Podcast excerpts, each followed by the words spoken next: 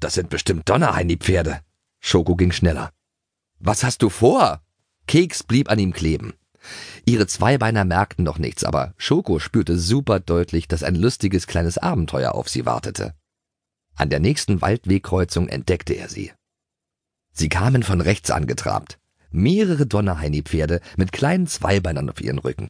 Und ganz vorne stolzierte ein Weißer mit Dennis von Donnerbalken im Sattel. Juhu, das wurde ein Spaß. Nun würde Bruno es aber sehr bedauern, dass er nicht mitgekommen war.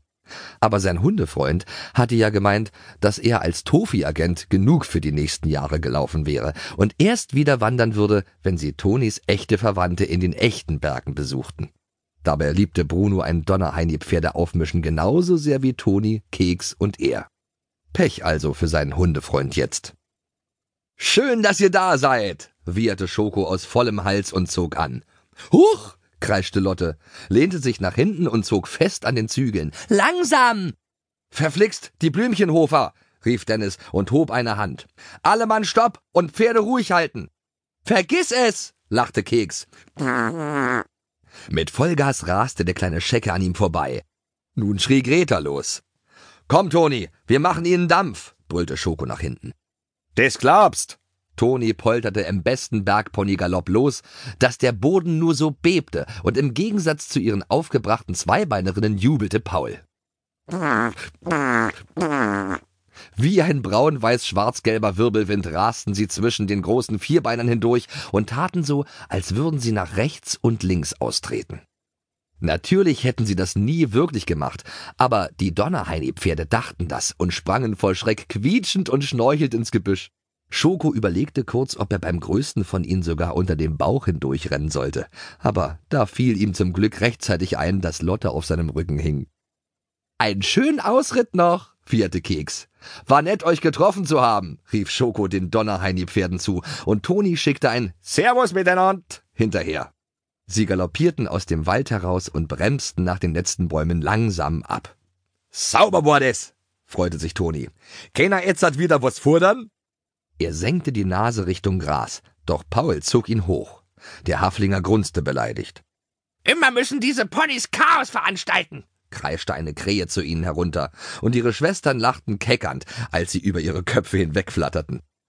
Das war ja wieder peinlich, jammerte Greta. Was denken denn jetzt die Reitschüler vom Donnerheini von uns?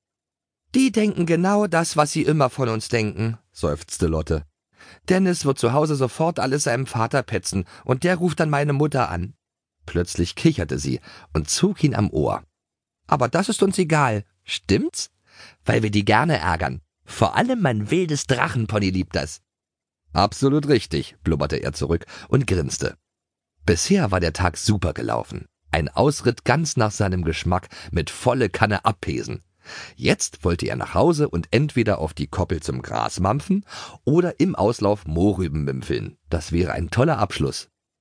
Da noch keine Mohrrüben in Marias Garten wuchsen, brachte die Ladenfrau sie massenweise mit dem Auto auf den Hof.